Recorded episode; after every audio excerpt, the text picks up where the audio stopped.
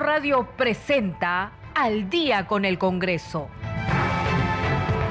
Una síntesis informativa del trabajo legislativo, de representación y de fiscalización del Parlamento Nacional. Una producción de la Oficina de Comunicaciones del Congreso de la República.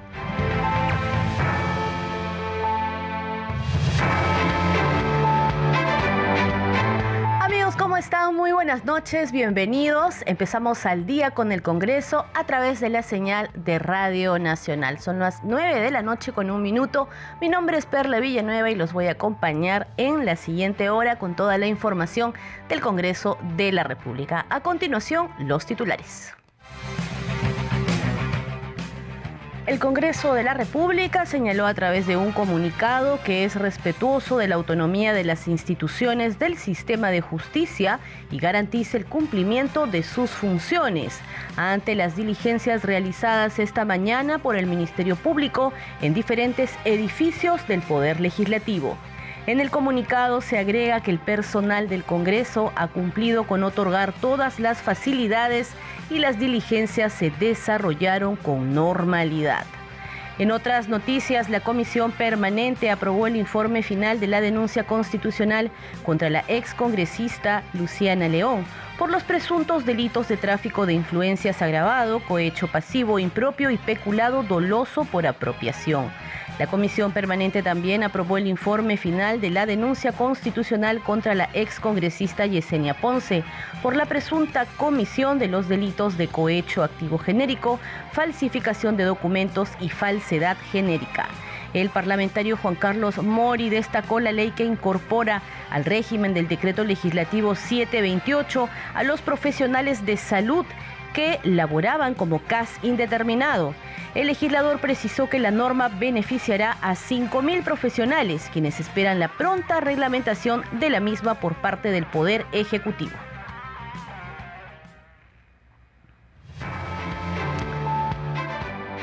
Muy bien, de inmediato vamos a desarrollar la información de la jornada noticiosa de hoy en el Congreso de la República. Vamos a empezar dando cuenta de un comunicado a la opinión pública que a continuación dice lo siguiente.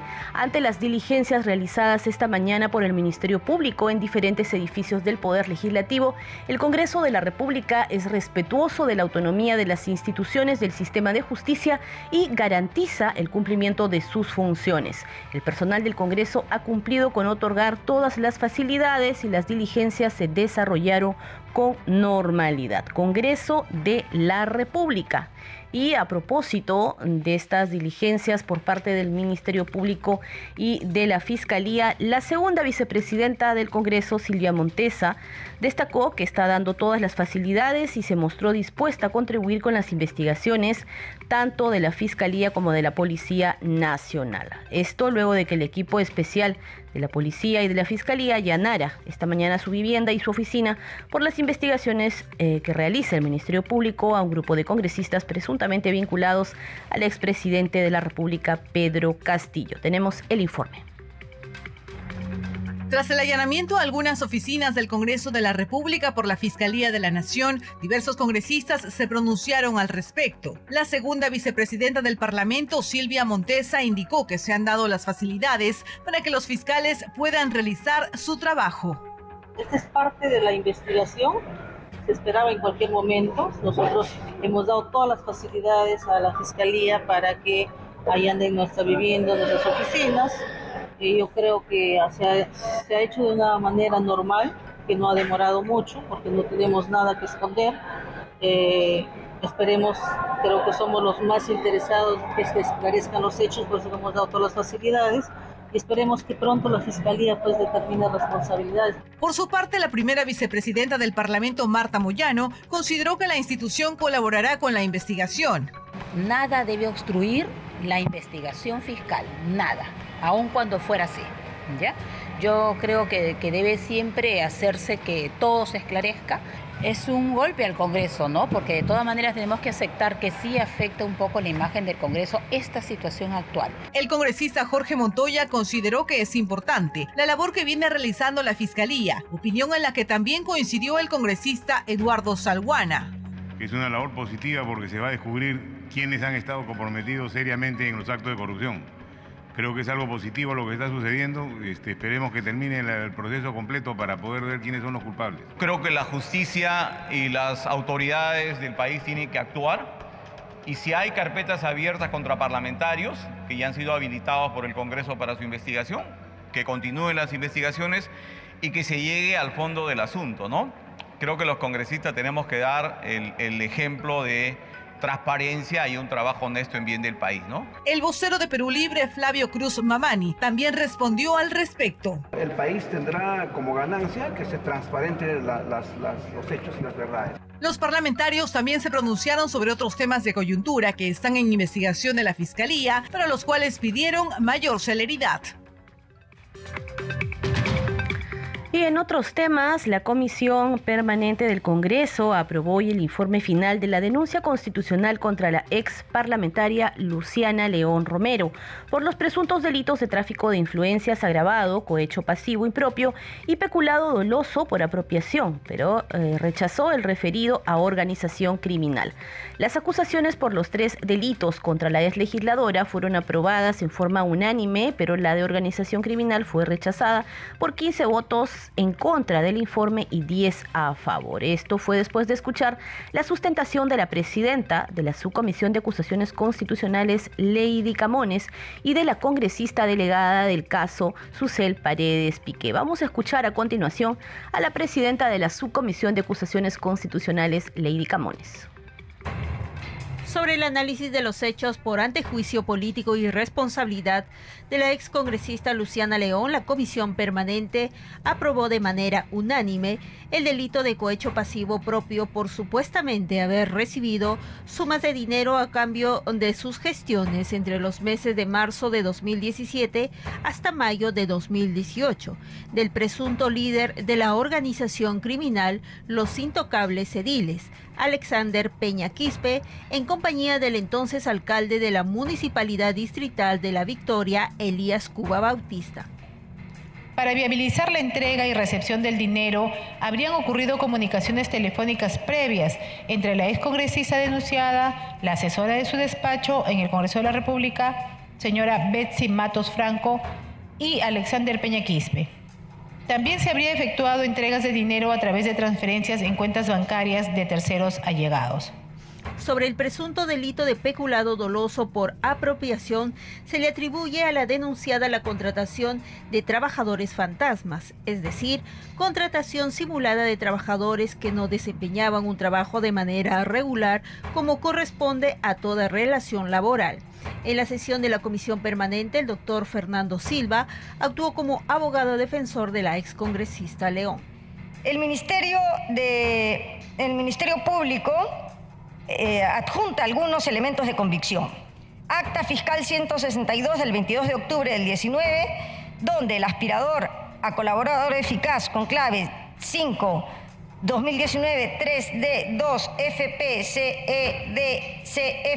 declaró que la denunciada tenía entre las personas que laboraban para ella personal que recibía una remuneración mensual sin, sin efectuar labores por dicho cargo. Declaraciones de los presuntos trabajadores fantasma también obran en el expediente. Sin embargo, por 15 votos en contra, no procedió la denuncia constitucional por el supuesto tráfico de influencia agravada como parte de una organización criminal. Los integrantes de la comisión permanente aprobaron la conformación de la subcomisión acusadora ante el Pleno que tendría como integrantes a las congresistas Susel Paredes Piqué y Lady Camones Soriano.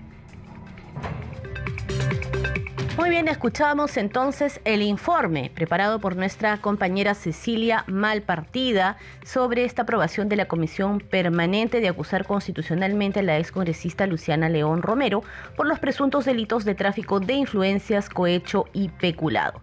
Pero en la Comisión Permanente también se aprobó hoy por unanimidad el informe final de la denuncia constitucional contra la ex congresista Yesenia Ponce Villarreal, que plantea acusarla por la presunta infracción constitucional del artículo 38 de la Constitución y por la posible comisión de los delitos de cohecho activo genérico, falsificación de documentos y falsedad genérica. El informe además recomienda inhabilitarla por 10 años para el ejercicio de cualquier cargo público. El informe también es de nuestra compañera Cecilia Malpartida. Vamos a verlo. La ha sido aprobado el informe final de la denuncia constitucional 175 según está establecido en los artículos 397, 427 y 438 del Código Penal, la Comisión Permanente aprobó el informe final que concluye acusar a la denunciada Yesenia Ponce Villarreal en su calidad de excongresista por la presunta comisión de cohecho activo genérico, falsificación de documentos y falsedad genérica. También se recomienda la inhabilitación para el ejercicio del cargo público de la denunciada por 10 años al haberse acreditado por la presunta infracción constitucional al actuar contra lo que indica el artículo 38 de la Carta Magna. Al haberle solicitado al señor Aldo Norberto Rodríguez Uceda, quien sería su conocido, realizar el depósito bancario por 10 mil soles el día 27 de abril del 2017 a la cuenta de ahorros número 40-033-906612 del Banco de la Nación cuenta perteneciente al señor Daniel Eduardo Soto Rivera, ex director del Colegio Particular Mariscal Toribio Luzuriaga, por haberle favorecido con la expedición de documentos y certificados de estudio falsos que acreditan que ha estudiado en dicha institución educativa el cuarto y quinto año de secundaria los años 1995 y 1996. Que consigna certificación del notario del año 94 y el sello del Colegio Toribio Luzuriaga, cuyo contenido presenta, entre comillas, se dice UGELI, a pesar de que dicho concepto, el concepto de UGELI, se incorpora en el sistema educativo el año 2003, es decir, el 94 no se utilizaba el término UGELI, no eran unidades educativas, tenían otro nombre. En segundo lugar, en el contrato de arrendamiento, la arrendadora pone una libreta electoral cuyo número no existe en la RENIEC. Se designó a los congresistas Lady Camones Soriano y Hernando Guerra García como integrantes de la subcomisión acusadora que sustentarán el informe aprobado y formularán las acusaciones constitucionales ante el Pleno del Congreso.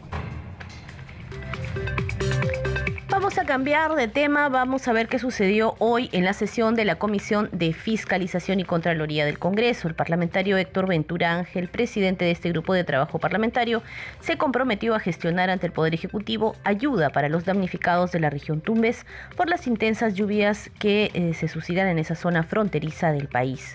El anuncio lo hizo luego de recibir en calidad de invitado al gobernador regional de Tumbes, Segismundo Cruces Ordinola, quien explicó la situación lamentable y actual de su región.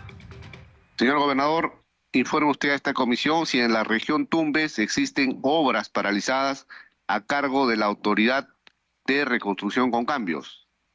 Sí, tenemos dos obras ahí, soluciones integrales en el río Tumbes y tenemos la gran obra eh, del Chirimasa en este momento que está totalmente paralizado. En el hospital tenemos ahí una obra que está por reconstruir con, con cambios y obviamente nos han dado la parte este, presupuestaria.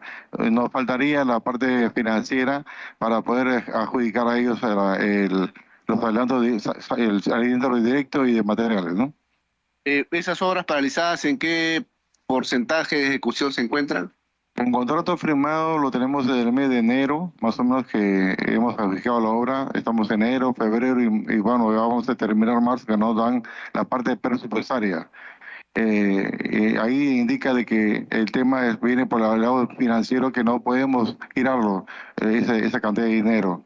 Estamos en, el, estamos en la situación de la espera del dinero para poder iniciar esa obra, ¿no? Y ahora, lo que respecta al Chirimasa, nos encontramos con una carpeta de financiamiento que estamos allí esperando nosotros que sea aprobada, ¿no? Por el, la autoridad autónoma. 9 de la noche con 15 minutos. Continuamos con más noticias del Congreso de la República en Al día con el Congreso. En un breve proceso fue elegida hoy por mayoría la congresista Esmeralda Limachi Quispe como presidenta de la Comisión Especial de Protección a la Infancia en el contexto de la emergencia sanitaria para el periodo anual 2022-2023. La referida comisión está encargada de realizar labores de monitoreo de políticas públicas, de programas y servicios, coordinación con las comisiones multisectoriales, colaboración en el desarrollo de propuestas normativas y fiscalización de los tres niveles de gobierno sobre la problemática en torno a la infancia. Vamos a escuchar parte de lo que fue la elección de la parlamentaria como flamante presidenta de este grupo de trabajo parlamentario. Colegas congresistas, ha sido elegida por mayoría la congresista Nieves Esmeralda Limachi Quispe como presidenta de la comisión. Proclamo a la congresista Nieves Esmeralda Limachi Quispe como presidenta de la Comisión Especial Multipartidaria de la Infancia en el contexto de la emergencia sanitaria y doy por concluido el acto, el acto electoral.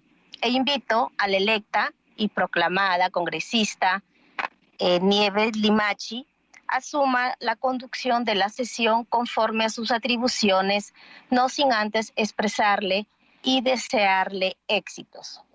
Secretaria técnica para que asuma la, la nueva la presidenta electa. Bien, señora presidenta, entonces de la, la congresista Limachi puede eh, hacer uso de la palabra. Muchísimas gracias, quiero recalcar el agradecimiento al apoyo de los colegas, a los que han votado y a los que no, de la misma manera. Eh, esta comisión tiene una importante labor y función que cumplir, así que continuaremos trabajando en ello como lo hemos hecho desde que hemos asumido. Señora ah, Presidenta Nimachi, eh, la segunda, esta, la última estación es autorización para la ejecución de los acuerdos. Eh, usted solicita que se pida la autorización para ejecutar los acuerdos tomados en la presente sesión sin esperar el trámite de la aprobación del acta y esperamos su, su disposición.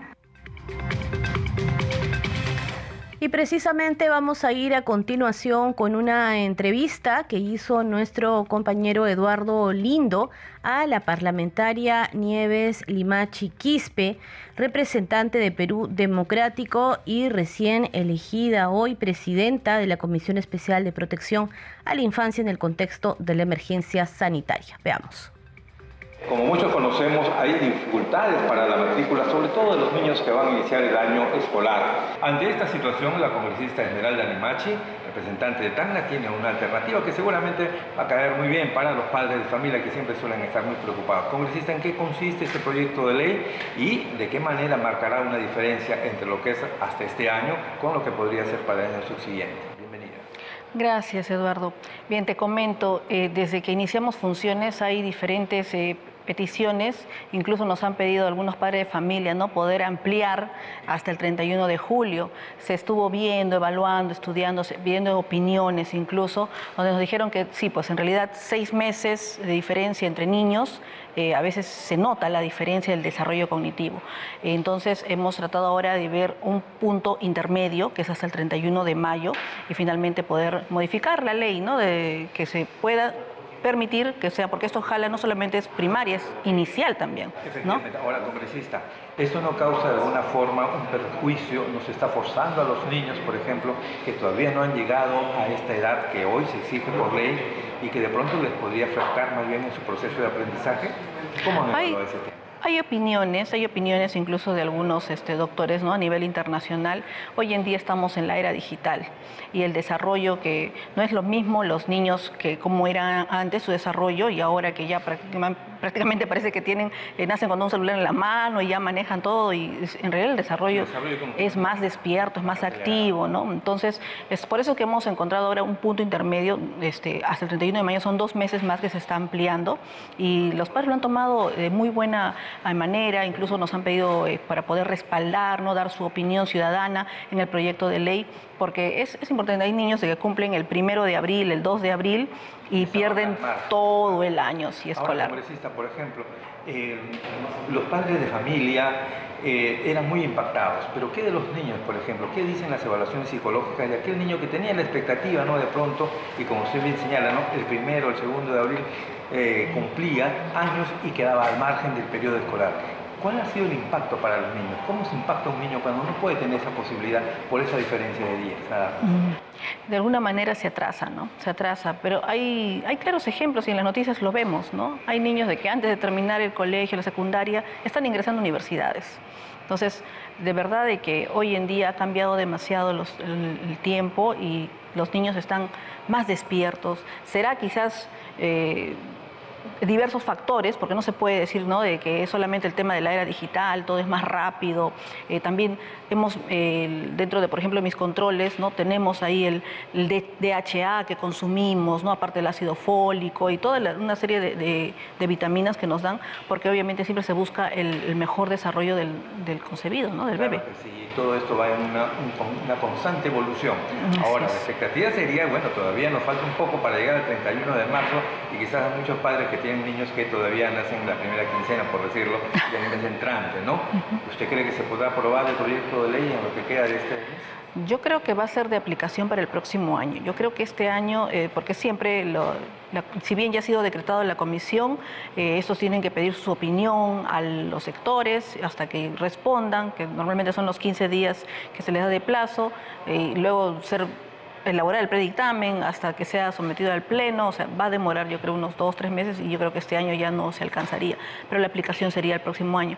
Hay que tener en claro de que, por ejemplo, en el 2006, 2007 se ha ido modificando estas normas. Antes era hasta el 31 de julio, luego y se fue retrocediendo, ¿no? Hasta que en el 2010 para aplicación 2011 ya se eh, modificó hasta marzo. Entonces, pero ahora ya tenemos otras, otros factores, otras, este, ¿no? otros estudios que sí nos permitirían poder ampliarlo con dos, dos, meses, que es un punto, como digo, medio, ¿no? No estamos yendo hasta julio. Sí. Amable. Gracias, congresista. Por gracias, Eduardo, gracias. Muy bien, teníamos entonces los detalles del trabajo parlamentario de la congresista Esmeralda Lima Chiquispe que conversaba con nuestro compañero Eduardo Lindo Collantes. Pero ahora vamos a conocer cuáles son las actividades que ya están programadas para el día lunes, el trabajo parlamentario en la agenda del Congreso con nuestro compañero Josman Valverde. Adelante, Josman. Hola Perla, buenas noches. Así es, de inmediato vamos a revisar la agenda de actividades para el lunes 27 de marzo aquí en el Congreso de la República. Se va acabando el mes para ingresar precisamente al cuarto de este 2023. Las actividades se inician este lunes 27 a las 8 de la mañana con sesión extraordinaria de la Subcomisión de Acusaciones Constitucionales. Hay eh, temas ya en agenda que eh, vamos a conocer, claro está, en el transcurso del desarrollo precisamente de esa sesión que está prevista entonces para las 8 de la mañana del día lunes. Asimismo, a esa hora eh, hay sesión descentralizada de la Comisión de Energía y Minas. Está invitado el titular del sector, Oscar Vera Gargurevich, para que informe sobre el estado situacional del sector energía y minas e hidrocarburos y los lineamientos de su gestión a desarrollar también las políticas, objetivos y metas precisamente de ese portafolio.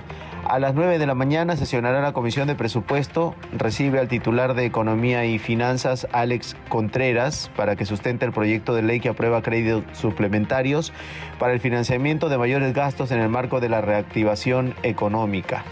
A las 9 de la mañana también hay una exposición artística individual Vestigios Indelebles que está promoviendo el despacho de la congresista Heidi Juárez. Esto va a ser en la sala Francisco Javier de Luna Pizarro para que se pueda apreciar precisamente toda esta, mm, todo este arte, toda esta exposición que se va a desarrollar en ese lugar. Ya a las 9 de la mañana continuamos con actividades, muy temprano por cierto, eh, Perla.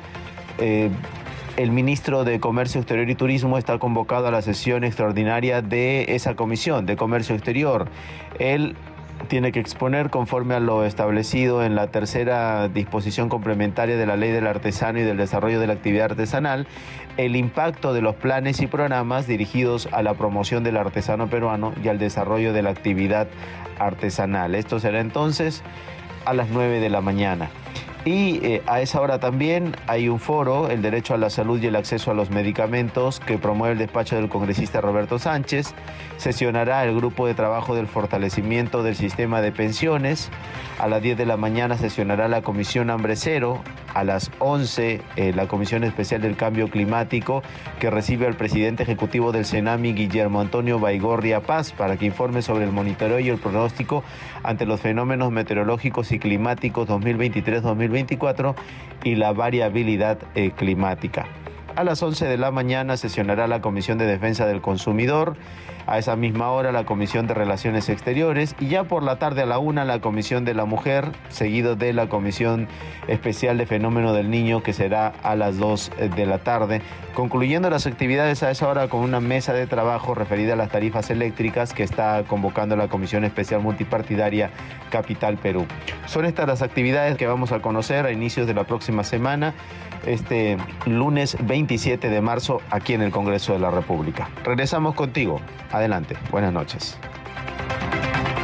Muy bien, Josman, quien nos brindaba el detalle de las actividades que están previstas en el Congreso para este lunes 27 de marzo, ya últimos días de este mes. Y antes de irnos a una pausa, vamos con nuestra secuencia.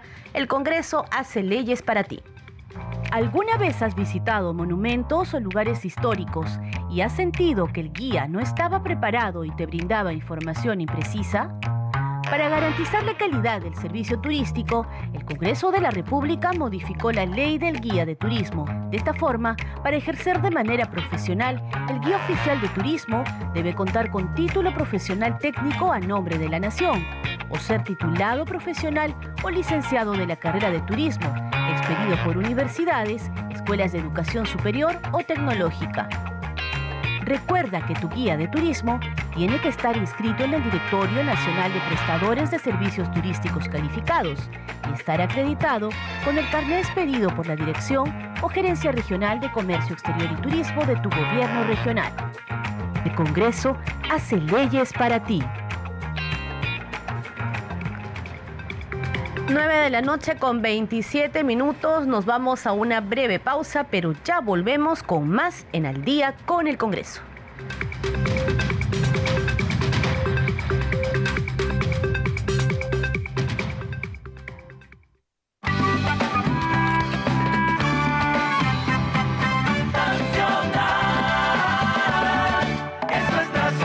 Radio Nacional, la primera radio del Perú. En Nacional sí hay jarana y se baila marinera. Con la música peruana se resbala cualesquiera. El verdadero criollo toca, canta y celebra la vida. Otra vez Avilés. La reserva de la tradición. Sábados y domingos a la hora del bitute, al mediodía. Puro criollismo con Lucy Avilés por Nacional. En Tumbes, ciudad del eterno verano, escucha Nacional 99.7 FM. Nacional. Gustavo Rato estuvo en Tierra que Canta.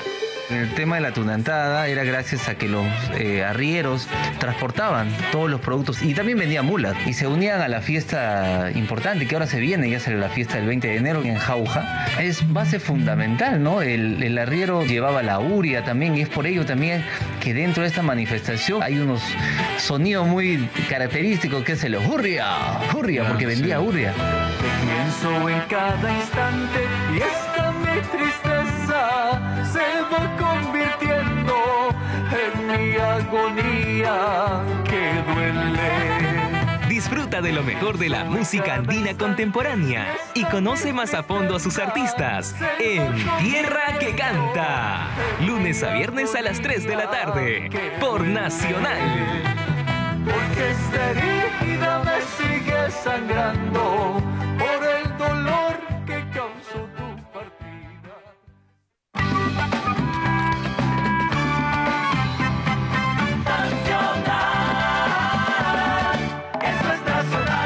Radio Nacional, la primera radio del Perú.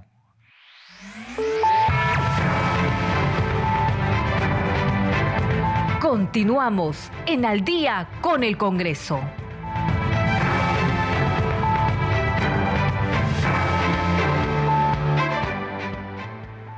Estamos de regreso en Al día con el Congreso a través de la señal de Radio Nacional. Son las 9 de la noche con 30 minutos en todo el Perú.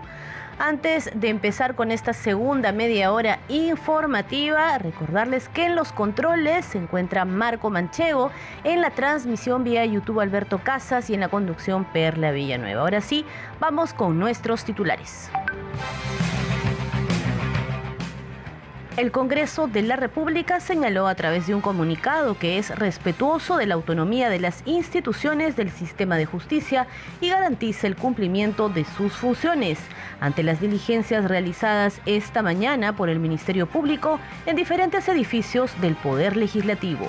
En el comunicado se agrega que el personal del Parlamento ha cumplido con otorgar todas las facilidades y las diligencias se desarrollaron con normalidad. La Comisión Permanente del Congreso aprobó el informe final de la denuncia constitucional contra la excongresista Luciana León Romero por los presuntos delitos de tráfico de influencias agravado, cohecho pasivo, impropio y peculado doloso por apropiación. La Comisión Permanente también aprobó el informe final de la denuncia constitucional contra la excongresista Yesenia Ponce por la presunta comisión de los delitos de cohecho activo genérico, falsificación de documentos y falsedad genérica. El parlamentario Juan Carlos Mori destacó la ley que incorpora al régimen del decreto legislativo 728 a los profesionales de salud que laboraban como casi indeterminado. El legislador precisó que la norma beneficiará a 5.000 profesionales quienes esperan la pronta reglamentación de la misma. Vamos ahora con el desarrollo de las noticias. Hoy fueron dadas a conocer las labores realizadas por la Comisión Especial Multipartidaria encargada de realizar trabajo en conjunto con la Comisión Nacional para el Desarrollo de Vidas sin Drogas de Vida y las entidades del Estado peruano. El parlamentario Elvis Vergara Mendoza, titular de este grupo especial, se refirió a las reuniones de trabajo realizadas entre el 24 y el 27 de enero en el departamento de Ucayali. Entre ellas figura el encuentro con la Oficina Descentralizada de Debida en la ciudad de Pucallpa, donde se abordaron temas de prevención, entre otros de importancia. Vamos a ver el informe con los detalles. La Comisión Especial Multipartidaria, encargada de realizar trabajos en conjunto con la Comisión Nacional para el Desarrollo de Vidas sin Drogas, de Vida, que preside el parlamentario Elvis Vergara, presentó informes sobre las reuniones de trabajo realizadas del 24 al 27 y el 30 de enero último en el departamento de Ucayali. Respecto a las primeras fechas en mención, la comisión concluyó lo siguiente. En esta cita, colegas congresistas, se precisaron los siguientes puntos. En el ámbito educativo, la necesidad de generar mayores compromisos por parte de los representantes de las instituciones educativas respecto de la prevención del consumo de drogas. En el ámbito agrario, se deberá se debe promover el compromiso de las instituciones regionales y locales para contratar profesionales calificados en la elaboración de expedientes. Y por último, procurar la mayor articulación con las instituciones públicas como Sierra Exportadora y Celo Exportadora y el Servicio Nacional de Sanidad y Calidad Agroalimentaria con el objetivo de garantizar la atención de la población. Sobre la reunión informativa número 01, sostuvo que se hallaron algunas deficiencias administrativas que estaban pasando por alto, pero ya han sido corregidas en las últimas fechas. En tanto, el presidente de la comisión dio cuenta que el 30 de marzo, durante la reunión en Ucayali, participaron representantes de la Oficina Zonal de Debida, de la Policía Nacional y del Ejército Peruano. De la información que brindaron dichas instituciones, se puede concluir que en Ucayali, colegas, no obstante que se aumentó la erradicación del cultivo de hoja de coca, no se detiene el incremento de hectáreas de este producto ilícito, incluso en áreas naturales protegidas. Por lo tanto, dos temas que llamaron la atención son la multiplicación de pistas clandestinas de aterrizaje para narcoavionetas y la falta de operatividad de los radares de interceptación de estas aeronaves por no contar con presupuesto. Finalmente, resaltó la captura del proveedor de droga del cártel Comando Vermelo de Brasil, hecho considerado como un logro importante en la lucha contra el narcotráfico. 9 de la noche con 35 minutos, cambiamos de tema. El Pleno del Congreso aprobó por amplia mayoría el dictamen recaído en el proyecto de ley que plantea modificar la Ley General de Transporte y Tránsito Terrestre, con el objetivo de garantizar la seguridad jurídica en la regulación de las condiciones del mercado de transporte y tránsito terrestre.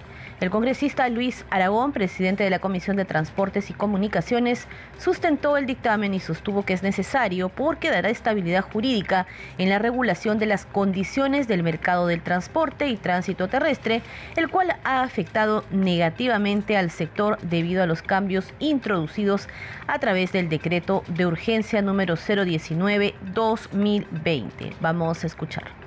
El Parlamento Nacional aprobó por mayoría modificar el proyecto de ley 27181, Ley General del Transporte y Tránsito Terrestre, al fin de garantizar la seguridad jurídica en la regulación de las condiciones del mercado de transporte y tránsito terrestre. Es así como el presidente de la Comisión de Transportes y Comunicaciones, Luis Aragón Carreño, expuso el objetivo del proyecto de ley.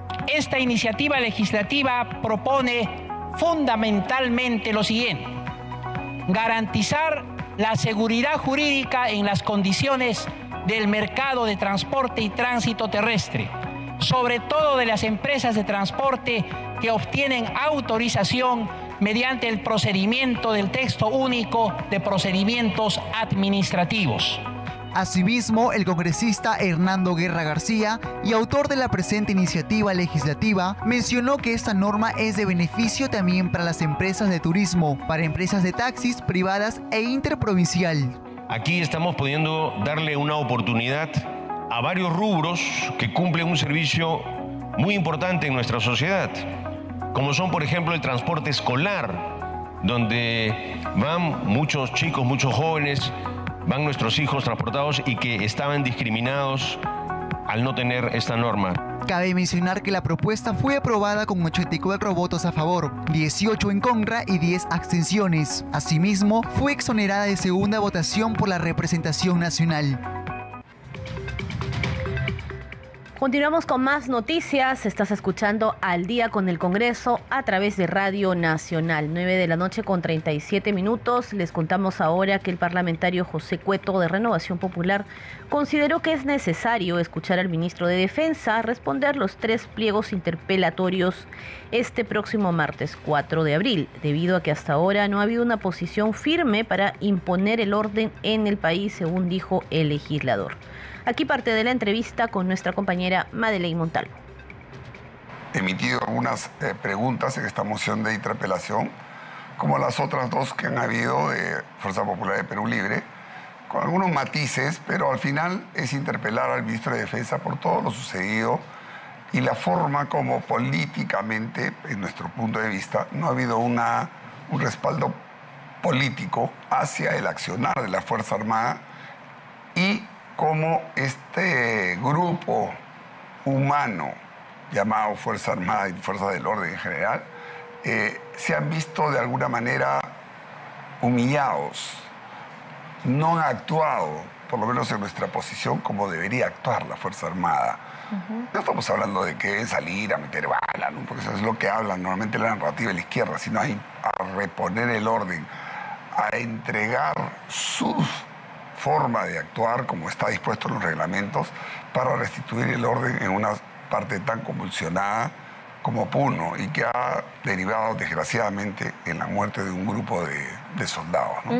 Eh, lo que coincide estas tres mociones de interpelación es en esta respuesta que debe dar el ministro respecto al fallecimiento lamentable de seis soldados en el río Ilave en Puno. Así es, así es.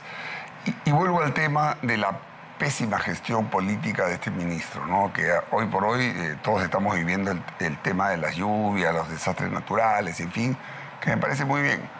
Y ahí está actuando el ministro, creo yo, en lo que, en lo que sí sabe, que es ser indeci, a pesar de que ahora es Mindés, pero parece que sigue siendo indeci, ¿no? Pero no ha habido una respuesta de tipo político, de respaldo político a, sus fuerzas, a las Fuerzas Armadas. Más bien ha habido una posición, y esta es una opinión personal, pero que se comparte con muchos de los otros políticos, de que ha habido una acción un poco de tratar de quitar cuerpo en su responsabilidad política, cuando él lo que tiene que hacer es justamente poner el cuerpo político para defender a su, a su fuerza de orden. No lo ha hecho respecto al, ministro de Educación. Respecto, muchas de las preguntas coinciden en dar respuesta ¿no? a estas expresiones que él ha tenido a la comunidad aymara. ¿Comparte parte de estas, este, esta propuesta? No, en ese caso nada, absolutamente no, porque están tomando la excusa de unas palabras que pueden haber sido desafortunadas y que dicho se paso el ministro se disculpó de las mismas porque fueron mal interpretadas, eh, para realmente buscar cómo sacarlo del camino por el tema de Sunedo, por el, no el descubrimiento, el, la puesta en, debate público todas las consultorías a un gran grupo de caviares, ¿no? Y cómo se ha manejado pésimo el tema de Sunedo anteriormente. Él ha cambiado esto, él ha hecho, ha puesto en acción una ley del Congreso, ni siquiera del, del Congreso, y ha empezado a cambiar muchas cosas de la SUNED y en el sistema educativo. Y eso, por supuesto, que los caviares no lo perdonan. Entonces están tomando de excusa unas uh, Esto sería como una respuesta, una reacción, considera sí, claro, usted. Por supuesto que sí, ¿no? Nosotros por lo menos no la vamos a compartir, ¿no? 9 de la noche con 41 minutos. Continuamos en al día con el Congreso y antes de continuar, dando más información. Queremos compartir la publicación en redes sociales, tanto en Facebook como en Twitter, del Congreso del Perú. Congreso informa, comunicado a la opinión pública y esto para quienes recién se conectan a la señal de Radio Nacional. Comunicado. Ante las diligencias realizadas esta mañana por el Ministerio Público en diferentes edificios del Poder Legislativo, el Congreso de la República es respetuoso de la autonomía de las instituciones del sistema de justicia y garantiza el cumplimiento de sus funciones. El personal del Congreso ha cumplido con otorgar todas las facilidades y las diligencias se desarrollaron con normalidad. Congreso de la República. Es la publicación de este comunicado institucional del Parlamento Nacional recientemente, tanto en Facebook como en Twitter, que hemos compartido con ustedes. Ahora sí, vamos a continuar con el desarrollo de la información. El parlamentario Juan Carlos Moricelis participó hoy en la ceremonia de la SINA 728 en reconocimiento y agradecimiento por la iniciativa de ley que incorpora al régimen del decreto legislativo 728 a los parlamentarios, a los profesionales, perdón, de salud que elaboraban como CAS indeterminado. El legislador de Acción Popular y representante por Loreto también informó sobre la reunión técnica que sostuvo un grupo de congresistas hoy en el Centro de Operaciones de Emergencia Nacional COEN con el ministro de Defensa Jorge Chávez. A continuación tenemos la entrevista. ¿Cuál ha sido el ánimo congresista de, este, de estos profesionales que pueden ser reconocidos a través de esta ley aprobada por el Congreso? Sí, mire, eh, justamente estamos saliendo de la ceremonia de reconocimiento que muy gentilmente tuvieron este grupo de trabajadores en hacernos, a los congresistas que hemos presentado el proyecto de ley, a los congresistas que también ayudaron para que el proyecto por insistencia sea justamente aprobada la semana pasada y ahora ellos están en espera de su reglamentación, ¿no? que debe darse en el transcurso de estos días a través del Ministerio de Trabajo y la Presidencia Ejecutiva de Salud. Un reconocimiento a más de 5.000 trabajadores y, por ende también a su familia, que son en promedio casi 20.000 que se van a beneficiar directa e indirectamente por el pase de justamente de este eh, régimen discriminador que es el CAS, van a pasar ahora a un régimen laboral 728, donde van a tener mejoras salariales, van a tener beneficios sociales, bonos, etcétera, que van a, mejorar la economía tanto de sus familias como de ellos propiamente y va a ser un estímulo justamente para ellos seguir brindando servicios de salud a la población asegurada. Bien, congresista, entendemos. Hay otra actividad que también ha cumplido hoy usted como parte de su labor de fiscalización y de representación. Entendemos que junto a otro grupo de parlamentarios ha estado reunido con el ministro de Defensa en el COEN. Sí, mire, justamente hemos estado desde muy tempranas horas de la mañana, a pesar de haber terminado el pleno casi a las 11 de la noche, más de las 11 de la noche el día de ayer, hemos estado muy temprano con el ministro de Defensa en las instalaciones del COEN donde se ha podido hacer un balance situacional del estado de las lluvias que están sucediendo tanto en el norte como en la región Lima eh, de, por las inmensas este, precipitaciones que están causando muchos daños. No se ha hecho un balance general de cuánto de ayuda está invirtiendo el, INDECI en ayudar a las regiones afectadas, pero hemos encontrado una debilidad justamente en las eh, en los COE eh, locales, ¿no? que ellos no están brindando la información real para que pueda llegar muy prontamente la ayuda de sus municipios, tanto locales como eh, provinciales y gobierno regional, puesto que ellos tienen la facultad de una transferencia en la 068 en sus, en sus eh, régimen presupuestal que ellos manejan para poder utilizar esos fondos en forma inmediata y poder ayudar a su población. Hay un desconocimiento de parte de las autoridades locales para que ellos puedan utilizar ese presupuesto y puedan ayudar prontamente a la población afectada. Eso como primer eh, punto de atención a las emergencias. Posteriormente ya ellos elevan la información real al INDECI nacional, al COI nacional, para que se pueda canalizar otros tipos de ayuda de parte del Ejecutivo y también del INDECE. Eso es una de las informaciones que preocupa mucho al ministro de Defensa, el cual nos hizo saber, pero que ellos también están tratando de ver la forma de capacitar a las nuevas autoridades. Lo que sucede, es que cuando hay cambios de gobiernos regionales, gobiernos locales, que acaba de suceder hace poco, cambian también a los responsables de defensa civil, del COE regional, y esto crea dificultades para poder llenar la información de forma correcta y se pueda canalizar la ayuda desde el Ejecutivo. Entonces, hay cosas que también nosotros tenemos que empezar a, hacer una labor de fiscalización a nuestras autoridades locales y regionales para que esto no se pueda eh, seguir manipulando a los trabajadores que ya conocen las realidades de su zona y que pueden enviar la información más rápidamente. Por otro lado, el ministro de Defensa también nos ha informado que estamos en un niño costero parcial leve, se puede decir, pero que según la correspondencia de las temperaturas, muy probablemente que en enero del próximo año, Perla, tengamos ya un niño global, un niño, un fenómeno del niño que pueda estar eh, atacando a nuestro país haciéndole daño, haciendo más sufrimiento a nuestros hermanos peruanos y eso nosotros también tenemos que hacer un trabajo de ayudar al, Ejecutivo para que hagan eh, trabajos de prevención que deben iniciarse en el mes de junio, según lo que nos informó el ministro de Defensa, de las cuencas de los ríos que ya más o menos conocemos cuáles son las que se activan cuando existe el fenómeno del niño. Tenemos, eh, congresista, una autoridad para la reconstrucción con cambios que, bueno, según las informaciones, según las denuncias y según lo que se ha conocido a raíz del eh, ciclón Yaku y de las intensas lluvias que se soportaron y que se continúan soportando en varias regiones del país, pues había sido deficiente la realización, la ejecución de las obras. Solo se había ejecutado en algunas regiones el 13%. ¿Qué acciones va a adoptar el Ejecutivo? ¿Le han señalado hoy respecto a esto para poder avanzar en una prevención, como usted dice, ante la eventualidad ya de la llegada de otro niño?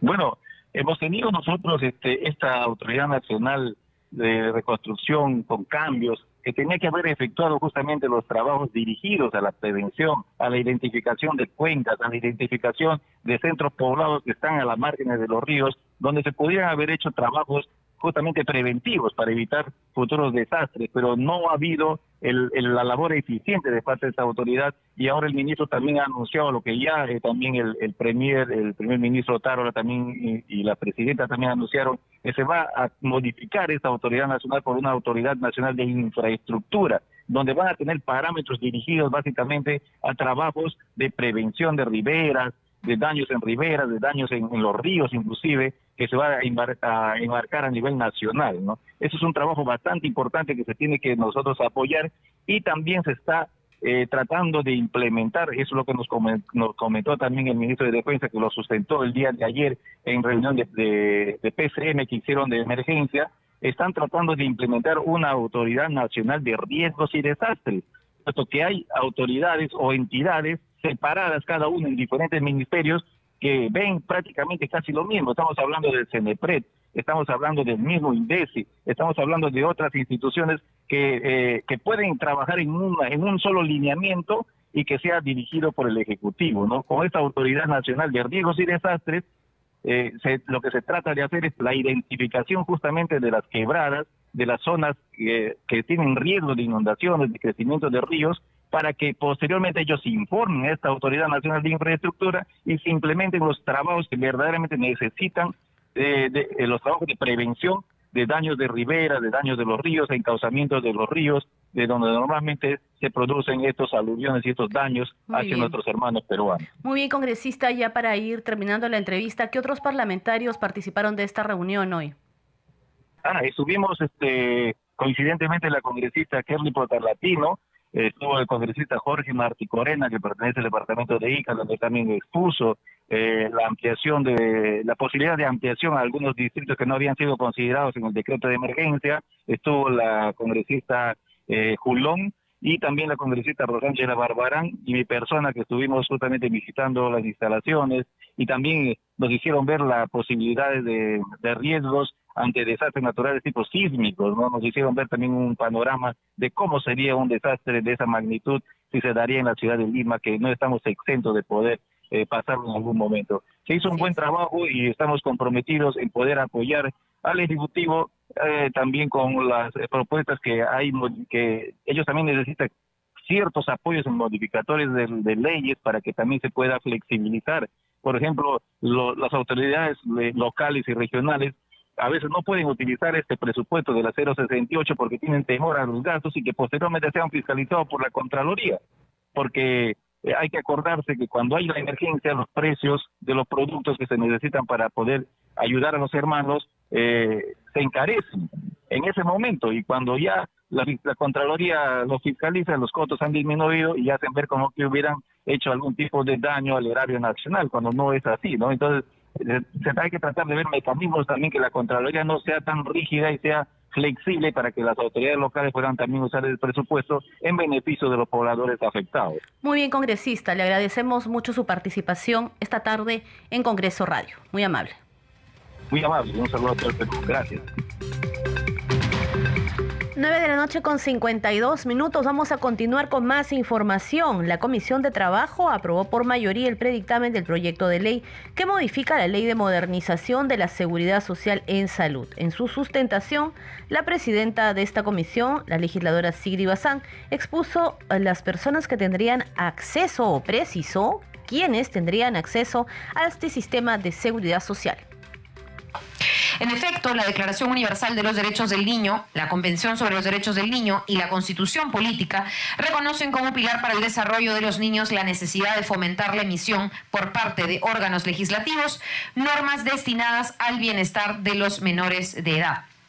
Por su parte, la Convención Interamericana sobre Protección de los Derechos Humanos de las Personas Mayores, el artículo 4 de nuestra Constitución y la Ley 3490 Ley de la Persona Adulto Mayor, regulan la necesidad de que los órganos legislativos promuevan la protección del adulto mayor en la sociedad, protección que incluye la promoción de iniciativas legislativas que supongan brindar acceso pleno a las prestaciones de salud. Por ello, se ha establecido en el texto sustitutorio que serán considerados como derechohabientes del afiliado regular para poder tener acceso al sistema de seguridad social a los siguientes. Uno, los hijos del cónyuge o la cónyuge o integrante de la unión de hecho, cuyo padre o madre no sea el afiliado regular, siempre que sean menores de edad o mayores de edad con discapacidad en forma total y permanente no se encuentren afiliados como derechohabientes por un trabajador activo y habiten en el mismo hogar con el afiliado regular por lo menos dos años continuos. En segundo lugar, los padres adultos mayores del afiliado regular, siempre que no sean afiliados obligatorios ni cuenten con seguro social de salud. 9 de la noche con 54 minutos y hasta aquí hemos llegado con las noticias en al día con el Congreso. Antes, nuestros titulares de cierre. El Congreso de la República señaló a través de un comunicado que es respetuoso de la autonomía de las instituciones del sistema de justicia y garantiza el cumplimiento de sus funciones ante las diligencias realizadas esta mañana por el Ministerio Público en diferentes edificios del Poder Legislativo. En el comunicado se agrega que el personal del Congreso ha cumplido con otorgar todas las facilidades y las diligencias se desarrollaron con normalidad. La Comisión Permanente del Congreso aprobó el informe final de la denuncia constitucional contra la excongresista Luciana León por los presuntos delitos de tráfico de influencias agravado, cohecho pasivo, impropio y peculado doloso por apropiación. La Comisión Permanente también aprobó el informe final de la denuncia constitucional contra la excongresista Yesenia Ponce por la presunta comisión de los delitos de cohecho activo genérico, falsificación de documentos y falsedad genérica. El parlamentario Juan Carlos Mori destacó la ley que incorpora al régimen del decreto legislativo 728 a los profesionales de salud que laboraban como CAS indeterminado el legislador precisó que la norma beneficiará a 5.000 profesionales quienes esperan la pronta reglamentación de la misma. Muchas gracias por habernos acompañado en esta última edición de la semana. Día viernes estuvo con ustedes en la conducción Perla Villanueva, en los controles Marco Manchego, en la transmisión vía YouTube Alberto Casas. Que tengan buen fin de semana.